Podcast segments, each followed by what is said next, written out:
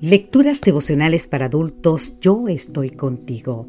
Cortesía del Departamento de Comunicaciones de la Iglesia Dentista del Séptimo Día Gascue en Santo Domingo, capital de la República Dominicana. En la voz de Sarat Arias. Hoy, 4 de mayo, yo lo escucharé.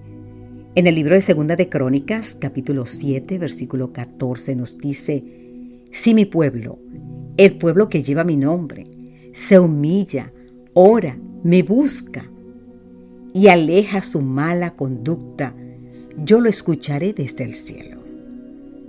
La Asociación Humanista de los Estados Unidos ha propuesto celebrar el Día Mundial de la Razón, y eso es el primer jueves de mayo.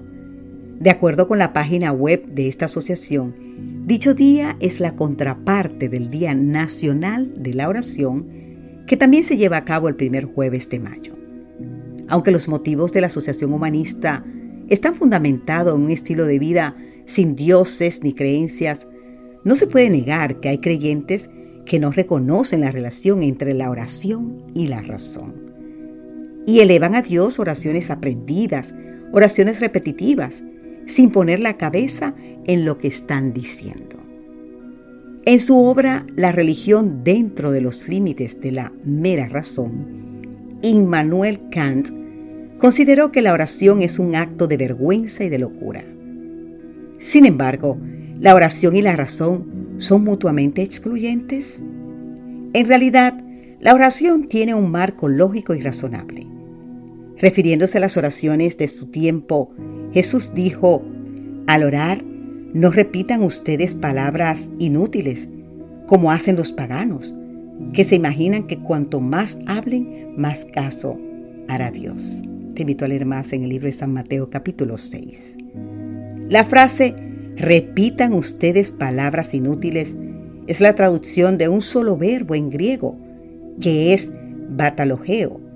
Los especialistas en literatura griega aseguran que batalogeo define al que habla sin pensar.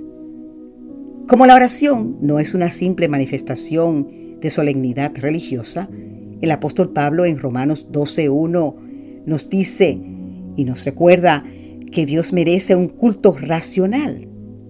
Los filósofos griegos usaban logicón para aludir a lo que había sido cuidadosamente pensado.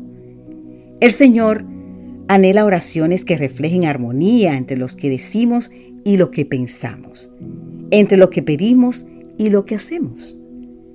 Que la oración constituye un buen ejercicio mental queda expresado en lo que dijo la autora norteamericana Elena G. White en su libro El Camino a Cristo, capítulo 11, páginas 137 y 138, cuando afirmó que mediante la oración nuestra mente puede ser atraída hacia nuestro Padre Celestial.